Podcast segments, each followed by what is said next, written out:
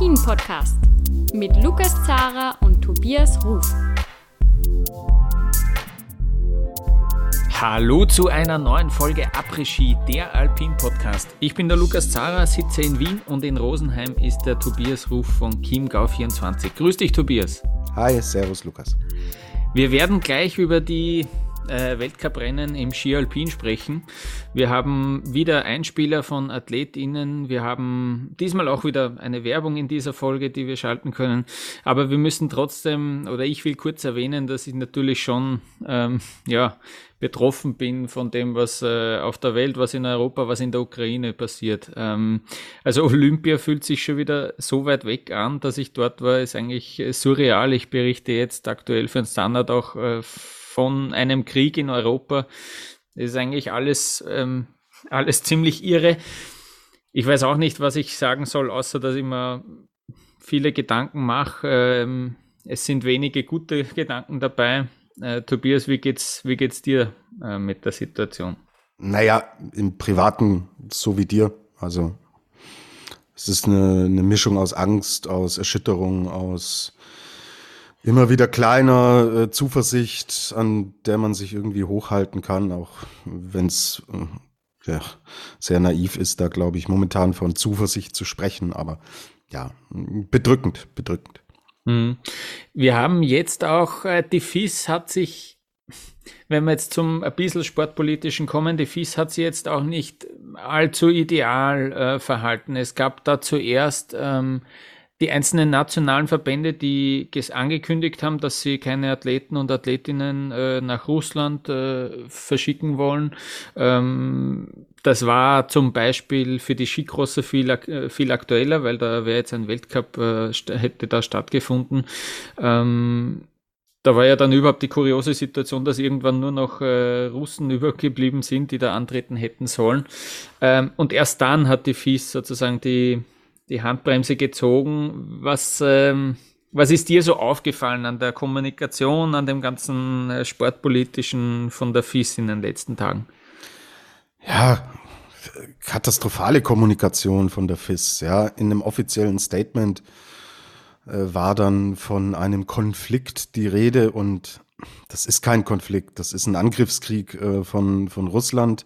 So hat es beispielsweise der Biathlon-Weltverband, die IBU, ähm, auch klar benannt. Ähm, natürlich sind das immer Randerscheinungen, ja, und äh, die FIS wird hier keine, keine Probleme äh, lösen können, aber man sollte die Dinge schon klar beim Namen nennen. Und es ist einfach wieder mal so ein bisschen an Rumeiern und äh, äh ohne klare Statements abzuliefern. Und ja, im Ski Alpin ist die Frage jetzt nicht so drängend, wie geht man mit Athletinnen und Athleten um. Das ist in anderen Sportarten tatsächlich ganz anders und ähm, ja, mir gefällt es dann wieder nicht.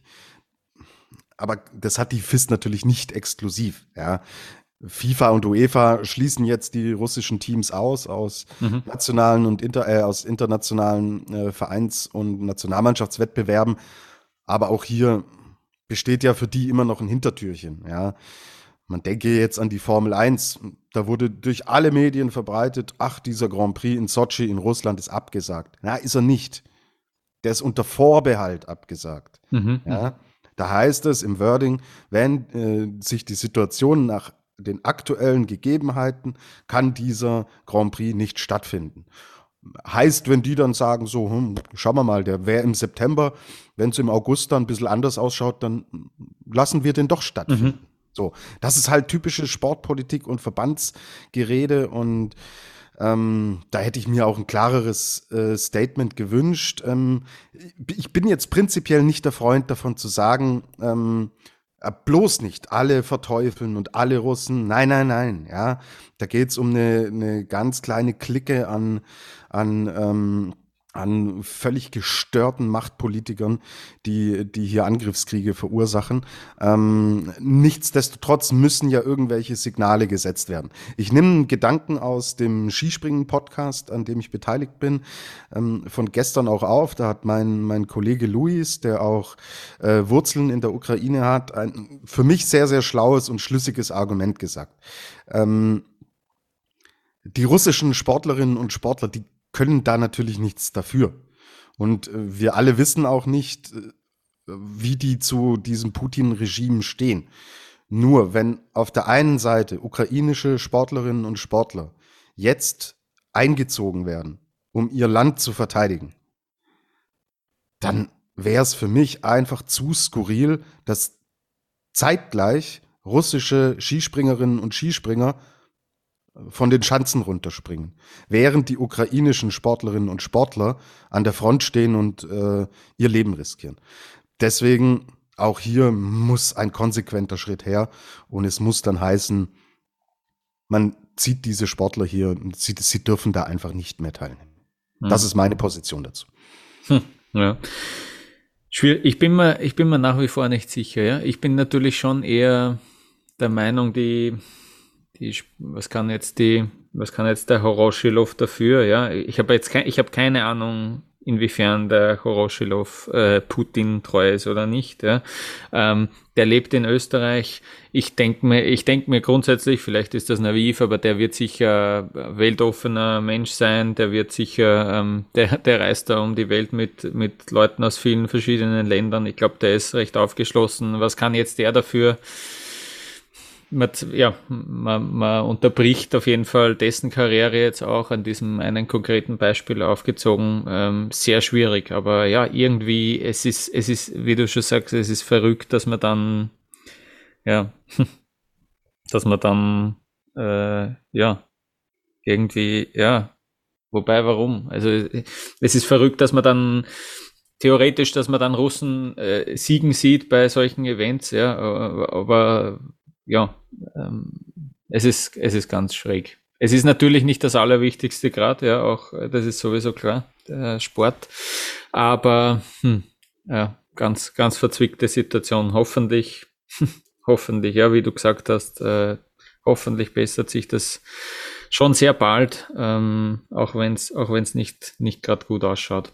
Ich würde sagen, äh, wir machen eine Pause und dann äh, versuchen wir trotz allem äh, ein bisschen über Sportliche zu sprechen, vielleicht für ein bisschen äh, Ablenkung zu sorgen. Ähm, wir, wir, wir sprechen über die Rennen in Gromontana und in Garmisch-Partenkirchen.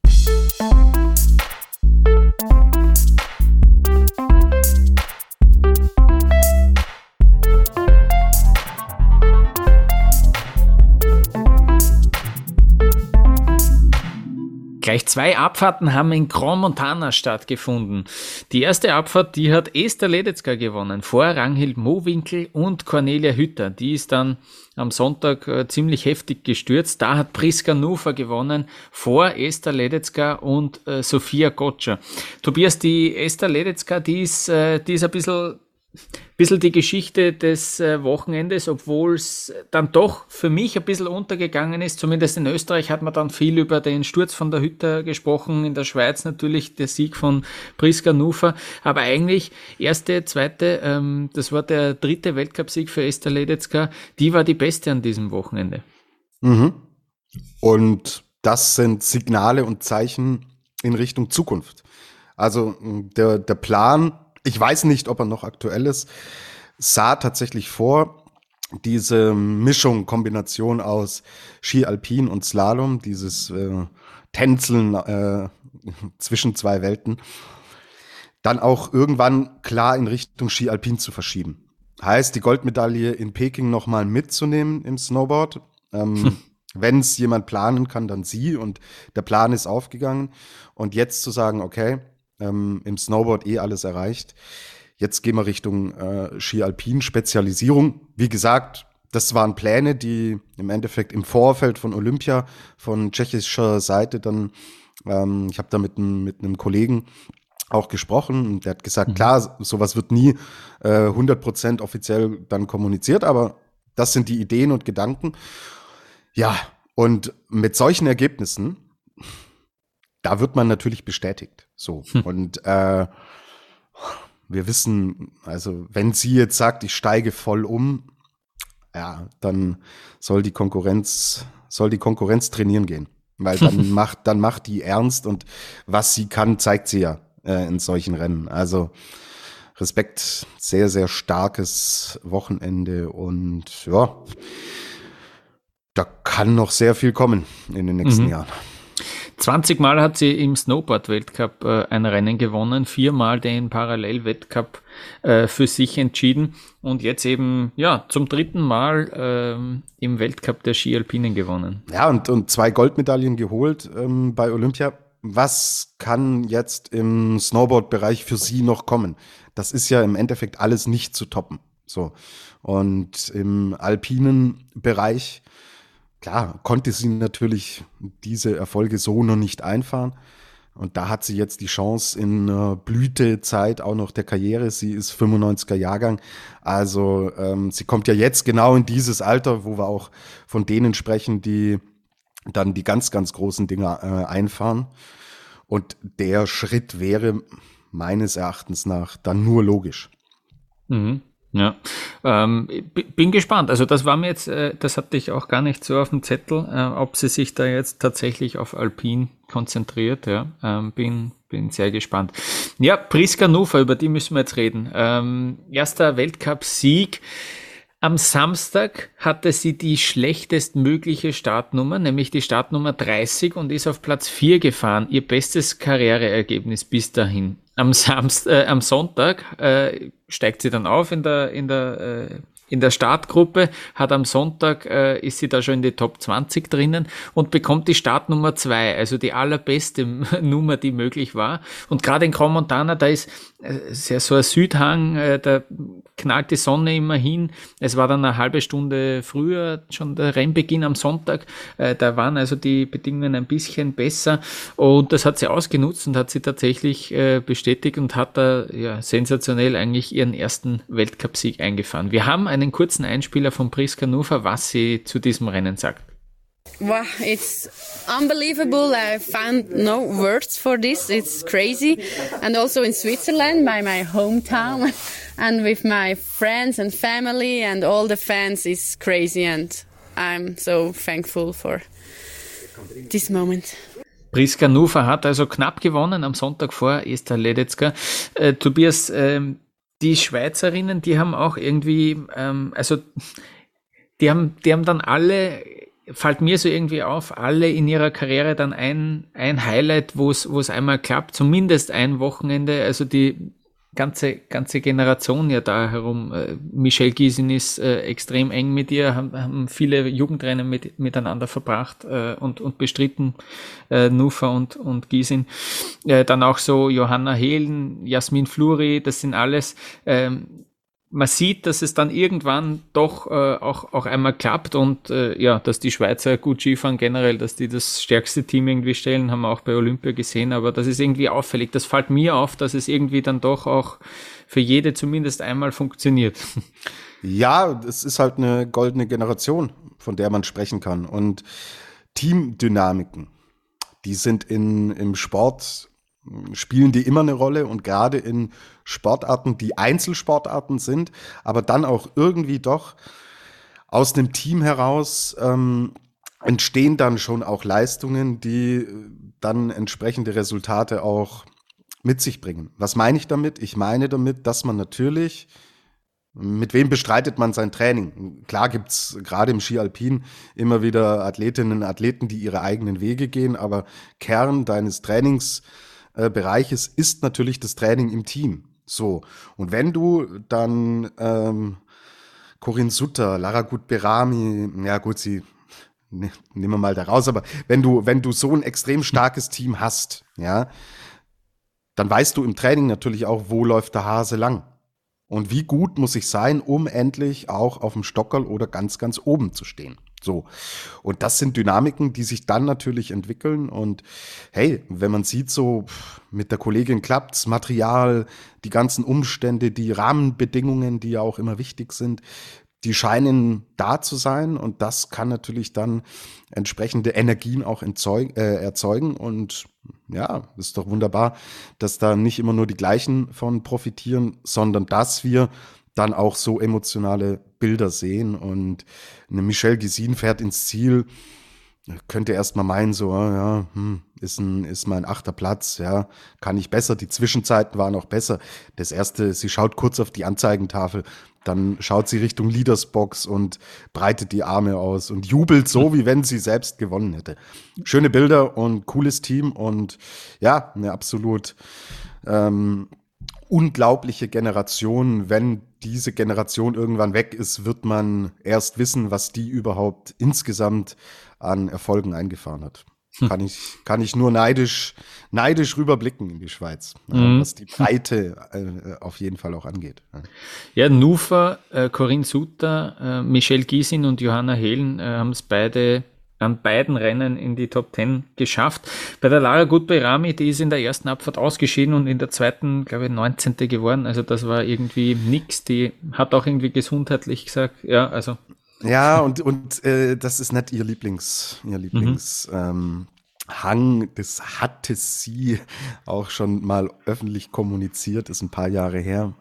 Hm. Äh, kam nicht ganz so gut an dort, ja. Mhm. Aber ja, du weißt es ja, gibt ja, gibt ja so Strecken und, und Orte, da geht's wie von selber und dann auch im gegenteiligen Effekt.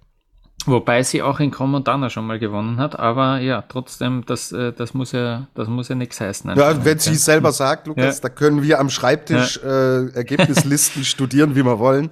Ja, äh, spannend auf jeden Fall, ja.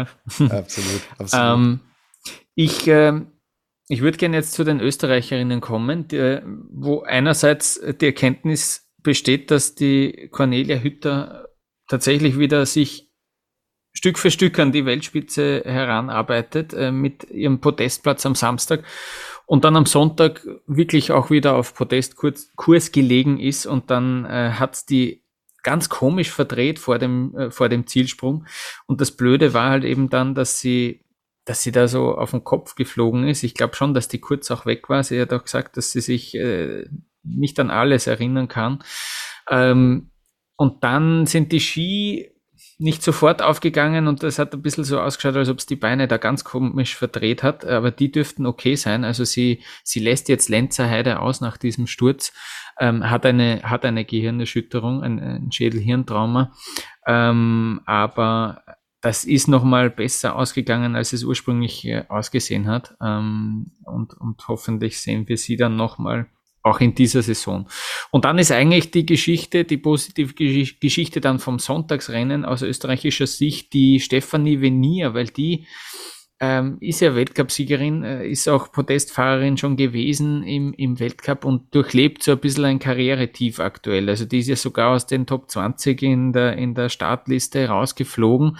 Und die ist dann, äh, wo es so ausgeschaut hat, als ob Österreich gar keinen Top 10 Platz mehr hätte, äh, ja, bekommt an diesem Sonntag, ist sie dann auf Platz 5 gefahren. Ähm, die war, die war im, in dieser Einfahrt im, ins Flachstück, hatte sie den Topspeed, dann bei der vierten Zwischenzeit ist sie sogar vorn gelegen ähm, und am Ende dann fünfte, achthundertstel haben ihr aufs Podest gefehlt.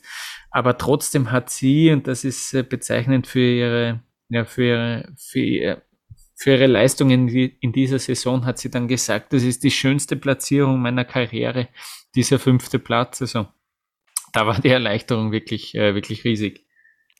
Man muss auch die Abstände sehen am Sonntag. Also das war ein unfassbar mhm. enges Rennen. Ja? ja. Wir reden von ähm, fünften Platz von Stephanie Venier, hast du gerade getan. 31 Hundertstel nach ganz vorne. Ja? Mhm. Jetzt nicht irgendwie aufs Podest, sondern auf Platz eins. Also Priska Nufer, man hat es ja auch gesehen, die hat schon echt, die saß ja mit der Startnummer zwei entsprechend äh, lange in der Leadersbox und mhm puh, die kam öfters mal ins Schwitzen. Also ich glaube, äh, die Wartezeit unten war für sie anstrengender als, als die Fahrt selber. Und ja, deswegen grandiose Leistung, wenn man rein auf die Platzierung schaut. Ähm, ja, aber wenn man auf den Rückstand schaut, das ist, glaube ich, das, woran sich dann Athletinnen in dem mhm. Fall auch, auch stark orientieren natürlich, ja, weil da bist du ja im Endeffekt super, super nah dran. Ich wollte kurz zu Conny Hütter, ähm, zu dem Sturz. Ich weiß nicht, ob du es gesehen hast, aber also bitteschön, wer auch immer da am DJ-Pult saß, Aha. und künftig sitzen wird in Grans Montana, die lag ja unten und man hat sich unglaublich Sorgen gemacht. Sie hat stark geblutet, auch im Gesicht. der hat die Musik weiterlaufen lassen. Da lief mhm. Gaudi-Musik, Après-Ski-Musik und Stimmung, Action, Party, während da unten eine schwer verletzte Athletin liegt. So. Mhm. Und man nicht weiß, was passiert mit ihr. Also da, äh, boah, hat mir überhaupt nicht gefallen. Ja, ja weiß, ja. es sind alles Randnotizen, aber äh, nee, da schalt doch die Musik aus. Ja, ja. Schatzzeiten. Na, mhm. das hat mich wirklich geärgert. Ja, also ja. Ähm, das wollte ich unbedingt noch loswerden. ja. ähm, genau, wenn du mit Österreicherinnen fertig bist, Ranghild Mowinkel hat ein sehr starkes Wochenende mhm. gefahren. Also wir, wir reden hier echt über Athletinnen, die wir so im Abfahrtssegment auch nicht immer in diesen äh, höchsten Sphären sehen und mit einem zweiten und einem äh, fünften Platz, sie war zeitgleich mit Steffi Venier, ähm, hat mir das extrem gut gefallen. Also richtig, richtig gut. Sehr gut, ja. Äh, gut, dass du es erwähnst. Ähm, und jetzt noch, ja, ähm, äh, aus deutscher Sicht, äh, lieber Tobias, äh, die Kira Weidle, da muss man auch wieder weiter runterschauen, bis man sie findet. Ja, aber das hat Gründe. Sie ist schwer gestürzt im Training da, das sah wirklich heftig aus. Also da hatte ich. Wie ist das jetzt? Jetzt fällt es mir ein, ja, ich habe sie auf Instagram gesehen. Das ja, aus, ja, ja, eh, ja, also hm. ähm, da, da relativiert sich dann auch die Platzierung. Ja, ja. Ähm, mhm. Dass sie überhaupt startet noch, sie ist am, hat äh, verzichtet am Samstag, dass sie am Sonntag überhaupt gestartet ist. Hm. Ja, gut. Man muss sie selber wissen in Absprache mit den Ärzten. Mhm. Wir kennen, ich kenne ihren Ehrgeiz aus vielen Gesprächen. Ähm, Überrascht hat es mich nicht. Ja, gut. Okay. Hauptsache, mhm. sie ist gesund geblieben. Also das Ergebnis war allen, allen, allen vollkommen wurscht. Ja, ja. Sehr gut, ja. Äh, also den, den kann man, den Sturz kann man ähm, auf Instagram sehen. Vor allem deswegen kann man sich das anschauen, weil man eben jetzt weiß, dass sie auch wieder an den Start gegangen ist, aber jetzt da wahnsinnig heftig ins Netz gefetzt, ja. Ähm, gut, und äh, die Petra Vluhova war auch da ja. 16. Ähm, Platz dann am Sonntag und jetzt tatsächlich, äh, das hat sie sehr geschickt gemacht, äh, ist sie nämlich Punkte gleich und beschert uns damit, also es spitzt sich noch immer weiter zu. Punkte gleich mit Michaela Schifrin im Gesamtweltcup. Ja, und, und äh, sie hat ja schon angefangen mit dem 29. Platz, also vergessen mir die zwei Punkte nicht. Ja. ja. ja. Und das führt dazu, dass wir eine punktgleiche Ausgangslage haben vor dem Saison. Finale, wenn wir es mal ein bisschen mhm. ausdehnen jetzt, ja, was jetzt ansteht, also krass. Bin gespannt, ob, ob beide durchziehen. Also Schifrin war nicht da, ja. Sie hat es ausgelassen. Ich denke, dass sie klar erstmal schon auch gesagt hat, bisschen erholen von Olympia, um dann fit zu sein für äh, das Saisonfinale, das ja dann eher technisch jetzt geprägt ist, da nochmal anzugreifen. Und die werden beide Bock haben auf die große Kugel. Und wenn die Bock drauf haben, äh, dann haben wir auch Bock drauf, weil dann wird es ja. ein echtes Spektakel. Absolut. Ähm, und äh, ja, im Abfahrtsweltcup schauen wir vielleicht auch noch ganz kurz drauf. Da ist jetzt so, dass die Sophia Gotcha, obwohl sie, also erinnern wir uns, die hat Rennen mit eineinhalb Sekunden Vorsprung äh, gewonnen, da wärst jetzt ja knapp noch in die Top 20 drin oder nein, nicht einmal. Ähm, die hat den Vorsprung trotzdem minimal ausgebaut auf Corinne Suter. Ja, ähm, sie ist jetzt mit 482 Punkten im äh, Abfahrtsweltcup vorne. Corinne Suter steht bei 407, also da sind es nicht ganz 80 Punkte, die da dazwischen sind und der Rest ist, glaube ich, äh, raus. Also Ramona Siebenhof auf Platz 3 mit 311 Punkten und auch die Esther Ledetzka, die da ordentlich gepunktet hat, die ist mit 303 Punkten da schon äh, zu weit hinten. Ähm, wir haben nur noch ein Rennen und das beim beim, Saisonfinale. Also da müsste äh, Corinne Sutter auf jeden Fall gewinnen, ähm, dass sich das äh, noch ausgeht. Ja, aber schreib das Ding nicht ab. Du kennst ja, ja Sophia Gotcha. Mhm. Denkst du, die steht dann oben mit dem Rechenbladel und sagt so, ah, so und so viele Punkte brauche ich? Nee, das ist Sophia mhm. Gotcha. Die steht oben und sagt so, runter, so schnell wie möglich. Und wenn sie das sagt, wir haben es oft gesehen, ist es auch immer möglich, dass sie rausfliegt. Und dann, okay, wir werden es uns anschauen. Jawohl. Aber wer wäre, ähm, so sehr ich es Corinne Suter auch gönnen würde und ähm, sie sich echt äh, alles verdient, aber also die beste Abfahrerin dieser Saison ja. ist Sophia Gotcha. Ja. Sehr gut, äh, dabei belassen wir es. Wir machen eine Pause und dann schauen wir nach Deutschland, dann schauen wir nach Garmisch-Partenkirchen, wo zwei Slaloms äh, stattgefunden haben.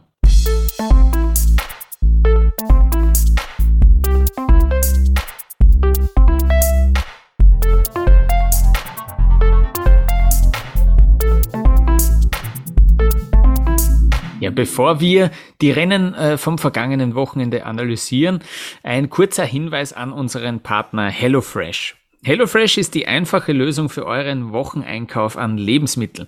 Über, über HelloFresh könnt ihr online Rezepte auswählen für Speisen und die kommen dann in einer Box nach Hause geliefert, inklusive einer Kochanleitung. Äh, ich bin froh, dass ich wieder daheim bin, muss ich sagen, auch deshalb, weil äh, HelloFresh eben nicht nach China äh, geliefert hat. Ähm, jetzt kann ich mal wieder geile Sachen kochen, wie zum Beispiel die Hummus Bowl mit Sesam-Aubergine, auch wenn ich sagen muss, dass, bei, dass man bei uns nach wie vor Melanzani sagt und nicht Aubergine, aber das ist was anderes. Tobias, äh, was hast du letztens äh, gekocht von HelloFresh? Ich esse ja sehr, sehr gern Burger. So, und dann gab's ähm, den Cheeseburger mit verstecktem Gemüse. Ja, da wurde ich natürlich neu, neugierig gemacht mhm. und habe den bestellt und dann ja, war das eine sehr, sehr raffinierte äh, Kombination mal wieder, wie wir es von HelloFresh ja kennen. Und ja, tolle, tolle Brioche-Brötchen, die gab's dazu. Äh, sehr, sehr gutes Fleisch, wirklich sehr gute Qualität auch. Und ja, habe dann die Idee hinter dem versteckten Gemüse gefunden und verrat sie aber nicht. Bestellt diese Sachen selbst und probiert es aus. Es ist jedes Mal ein spannendes Kochabenteuer und hat wieder mal sehr, sehr gut geschmeckt. Sehr gut, das klingt gut. Wir haben eine Aktion für alle Hörerinnen und Hörer jedenfalls. Äh, mit dem Gutscheincode HFSKI bekommen Neukunden in Deutschland und Österreich bis zu 80 Euro Rabatt, je nach Boxgröße verteilt für die ersten vier Boxen.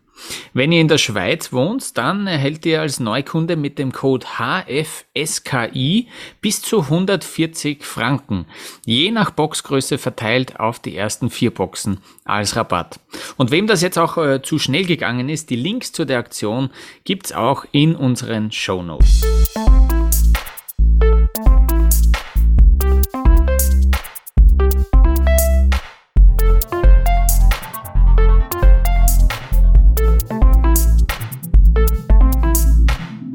In Garmisch-Partenkirchen, äh, direkt beim äh, Auslauf von der Skisprungschanze, äh, war auch das Ziel von zwei Slaloms an diesem Wochenende, ähm, die beide Henrik Christoffersen äh, gewonnen hat. Bevor wir über das Rennen sprechen an sich, Tobias, diese, diese zwei Slaloms, wie wurden die jetzt äh, in Deutschland wahrgenommen? War das schon noch ein bisschen größer, ein bisschen ausführlicher als, als äh, normale andere Weltcuprennen? Ich gehe schon davon aus, oder?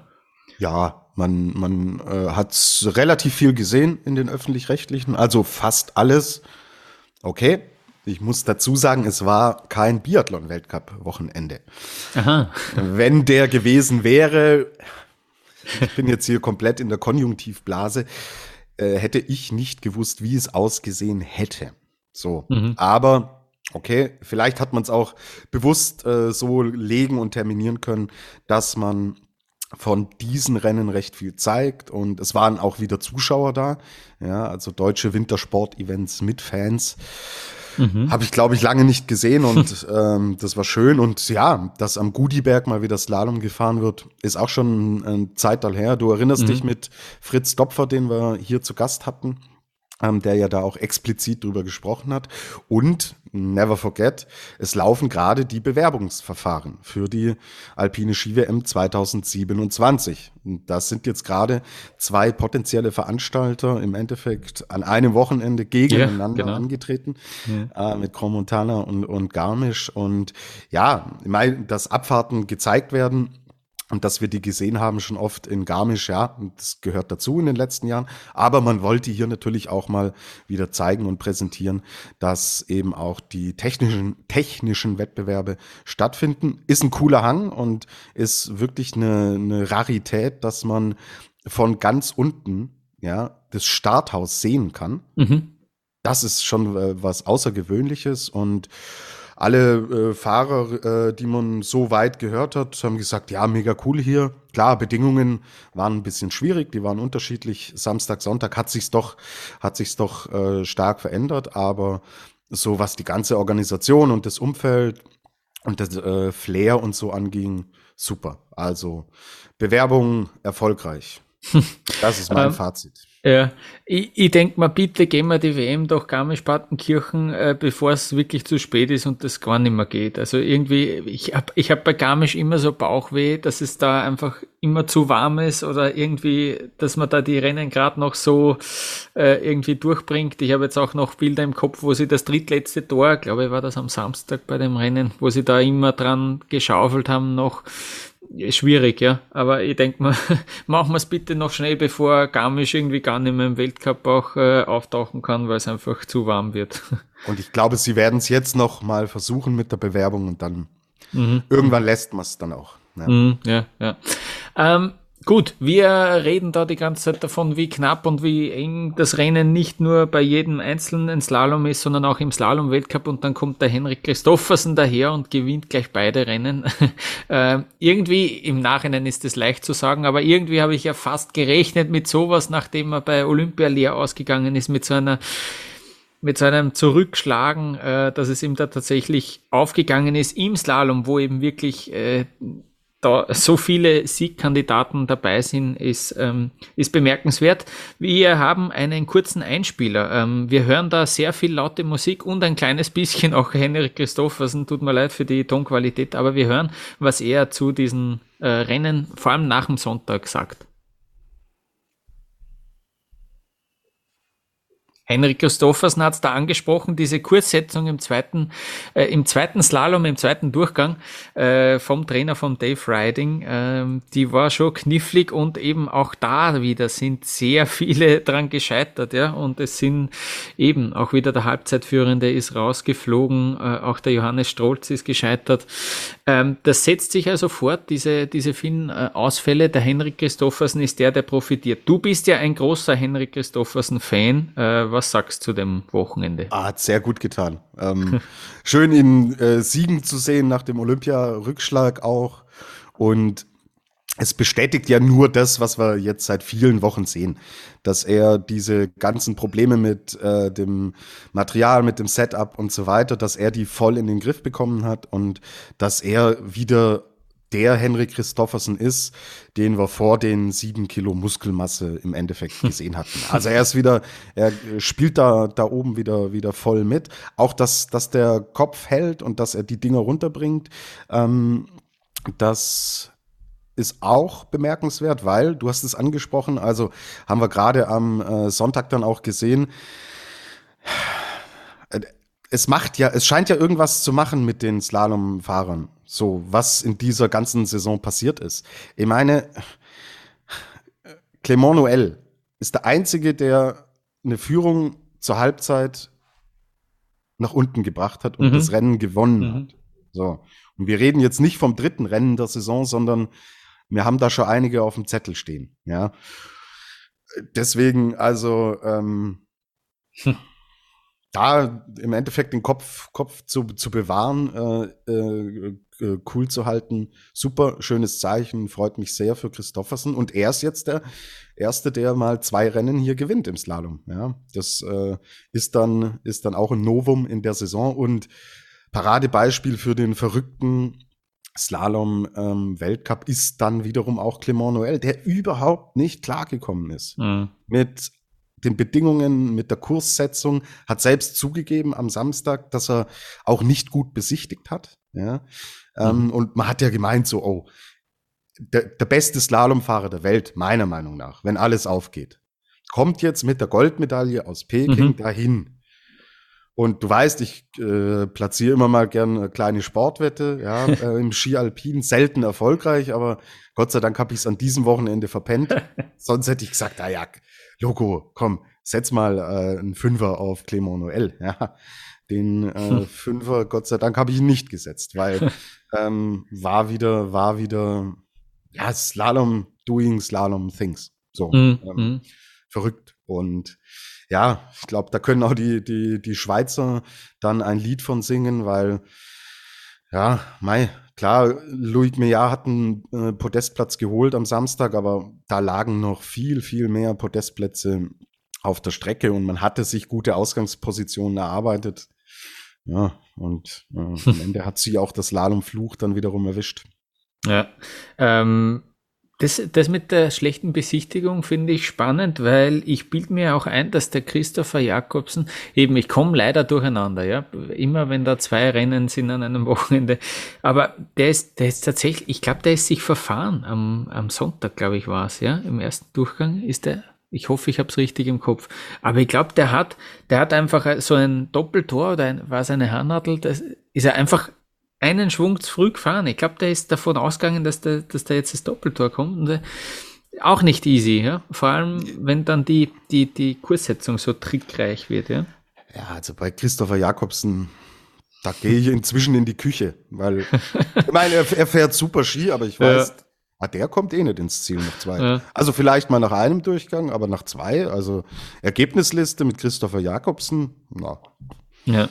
spielt's nicht. Was ja, immer schade ist. Also Voll. ich hoffe, du, ihr versteht mal äh, meinen äh, galgenschwarzen Humor dahinter. Ähm, ja, tragische Geschichte. Aber cool, dass du es bei ihm auch ansprichst. Ich habe es jetzt, wie gesagt, nicht so genau auf dem Schirm, aber scheint ja Thema gewesen zu sein, wenn das ja. den allerbesten dann eben auch passiert. Genau, ja. Äh, kurz kurz äh, würde ich gerne über die Österreicher reden. Meine Erkenntnis ist, der Johannes Strolz ist stark und bleibt stark, äh, auch wenn ja. er da jetzt ausgefallen ist im zweiten Slalom, aber ähm, zumindest am Samstag wieder Top-Platzierung. Äh, Vierter ist er, glaube ich, geworden. Ähm, also taugt mir extrem, wie der sich, wie, wie der sich da jetzt festsetzt. Äh, Manuel Feller Dritter im ersten Slalom am Samstag. Ähm, auch der ist gut. Ähm, auch wenn da die Corona-Erkrankung da vor Schladming und, und während Kitzbühel äh, immer ein bisschen zugesetzt hat und auch, äh, und auch Olympia, da hat er ja dann, äh, da war ich sogar eben vor Ort bei diesem Slalom, wo er ausgeschieden ist, wo er irgendwie gesagt hat, das tut die ganze China-Trip hat mir nicht gut getan im Sinne von, dass das Selbstvertrauen jetzt einfach mal weg ist. Ja, ähm, das äh, tut dann sicher gut, wenn er sieht, dass er auf jeden Fall, also dass er zu den Top 7 da gehört und zur besten Startgruppe. Das ist sowieso äh, fix, ähm, dass der jedes Mal zumindest um die Top 3 mitfahren kann, äh, ist ein gutes Zeichen. Ähm, und dann, dann, wenn man irgendwie glaubt, dass es, äh, dass es tatsächlich jetzt nicht mehr geht, äh, legt der Marco Schwarz eine Laufbestzeit hin. Äh, große, große Erleichterung bei ihm. Er hat äh, auch dann gesagt, super, dass jetzt auch ähm, das Gerät wieder funktioniert. Also da hört man auch noch ein bisschen, bisschen Unsicherheit raus beim Material. Natürlich versuchst du dann auch, wenn es nicht so läuft, plötzlich auch äh, beim Material Sachen zu finden. Und generell ist das ja im Slalom, finde ich, bemerkenswert, wie sie wie sie das immer mehr betonen, kommt mir vor. Vielleicht ist es auch nur eingebildet, aber trotzdem, ich finde, ich finde, es wird andauernd drüber geredet und äh, ganz große Probleme in China und dann aber funktioniert es wieder bestens in Garmisch. Also es ist schon, ähm, schon schräg und, und eine wirklich eine Riesenwissenschaft für sich. Aber Marco Schwarz, ein, ein super Zeichen, der hat ja die Slalomkugel letztes Jahr gewonnen und jetzt ähm, große Erleichterung nach diesem, nach diesem Lauf.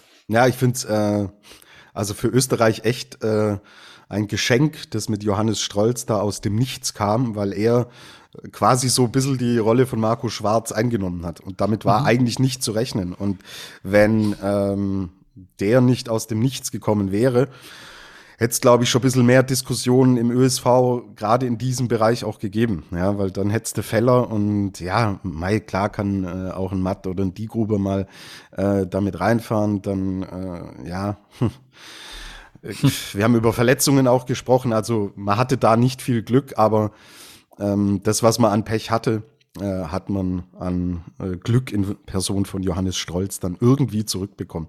Weil es echt erstaunlich ist, diese dieses Selbstverständnis, das er hat mhm. inzwischen. Also ja. Lucky Shots im Sport gibt es immer mal wieder. Mhm. Er zeigt aber, dass er einfach die Klasse hat und es einfach Zeit gebraucht hat, bis dieses Ding aufgeht. Und ja, jetzt stell dir vor, Marco Schwarz kommt zu alter Stärke zurück und Feller und Strolz halten diese, diese Konstanz, ein Adrian Pertl geht dann hoffentlich irgendwann den Entwicklungsschritt, wenn er gesund ist, dann auch wieder weiter, den er, den er drinnen hat. Boah, dann hättest du mhm. äh, da vier äh, ganz, ganz heiße Kandidaten in der Geschichte und äh, ja, dann kommst du natürlich bedeutet nicht automatisch Garantien. Ja, man sieht es bei der Schweiz, dass äh, ja ich habe es vorhin angeteasert, ein Tanginev hat uns wieder gezeigt, was er kann, aber man muss halt Dinge nach unten bringen. So, ähm, Daniel Jühl wird stärker,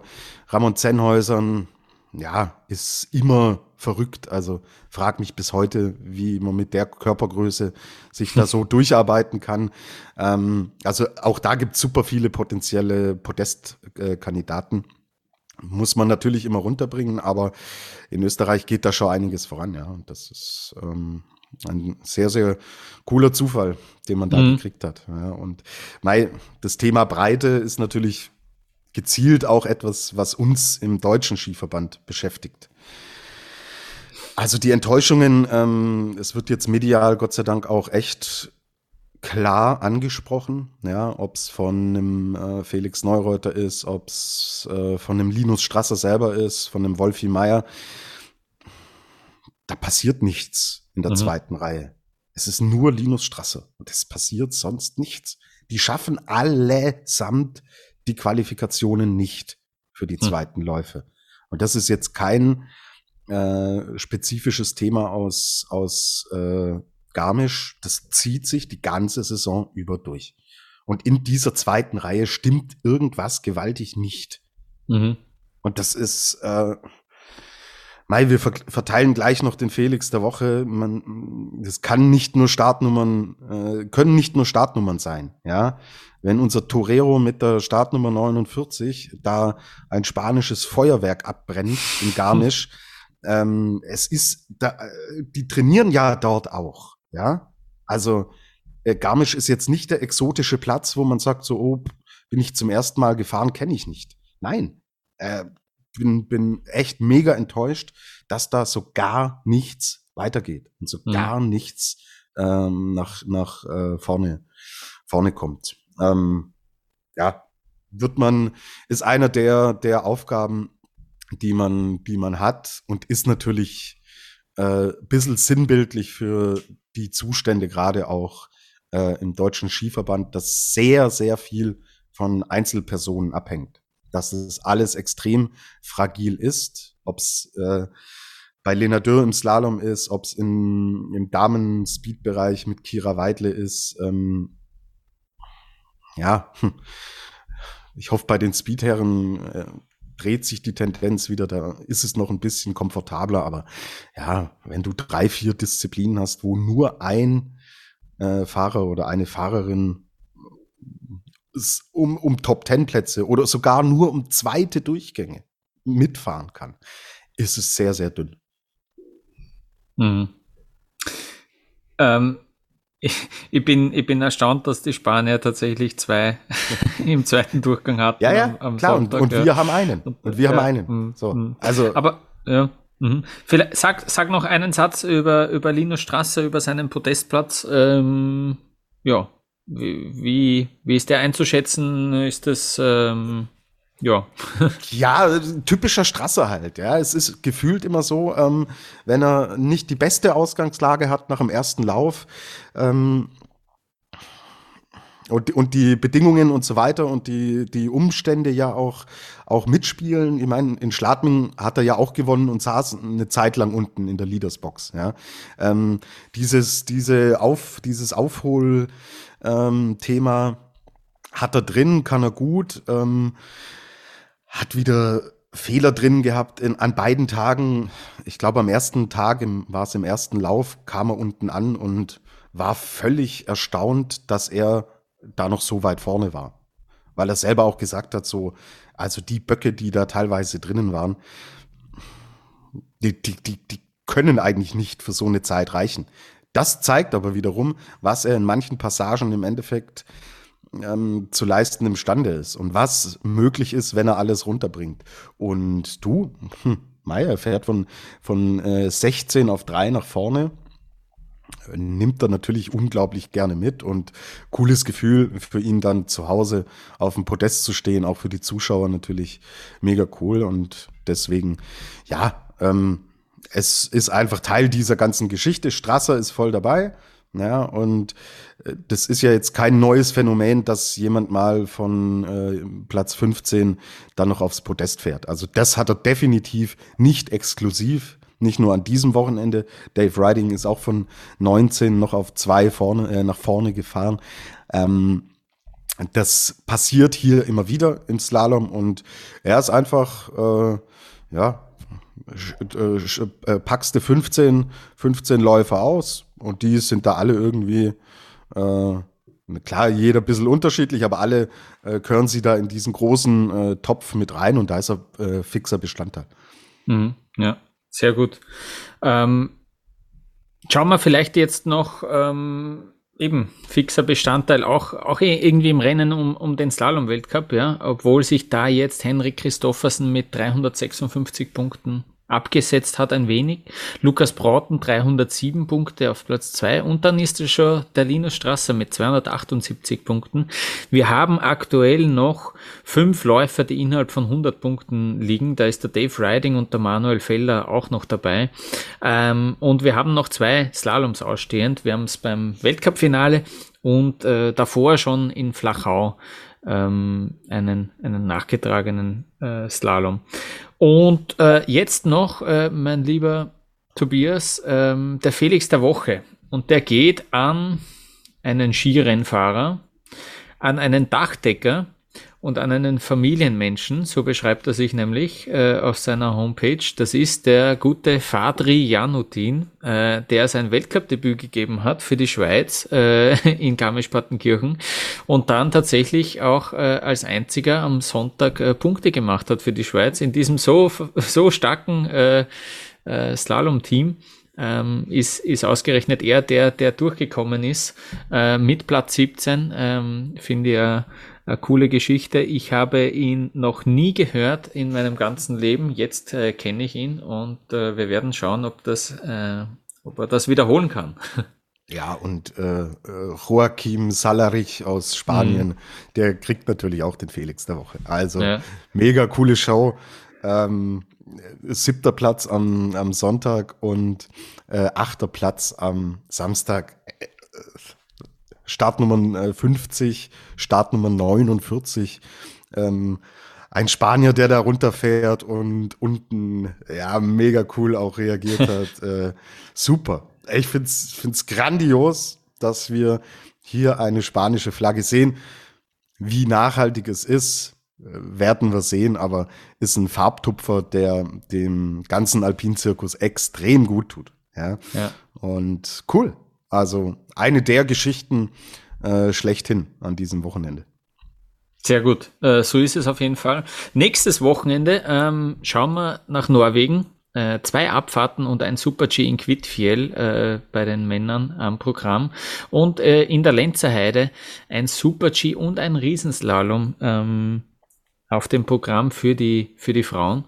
Ähm, Quidfiel, ganz kurz noch, da ähm, wird der Thomas Dresen nicht an den Start gehen. Äh, der, der, fährt nicht mehr. Genau, er, hat, ja. er hat kommuniziert, in dieser Saison keine Weltcuprennen. Das mhm. ist fix. Ja. Gut, dass du dass du es erwähnst. Mhm. Genau, ein ganzer Winter, also äh, Pause für Thomas Dresen. Wir Und, machen. Äh, Schettil Jansrud wird die, die, Karriere beenden. Das richtig, hat er auch kommuniziert. Genau. Genau, das schauen wir uns an. Äh, wir machen Pause nur bis zur nächsten Woche, dann hören wir uns nämlich wieder. Äh, schreibt uns auf Twitter, Facebook, Instagram unter Après-Ski Podcast. Und ja, wir würden uns freuen, wenn wir uns nächste Woche wieder hören. Bis dahin, Servus.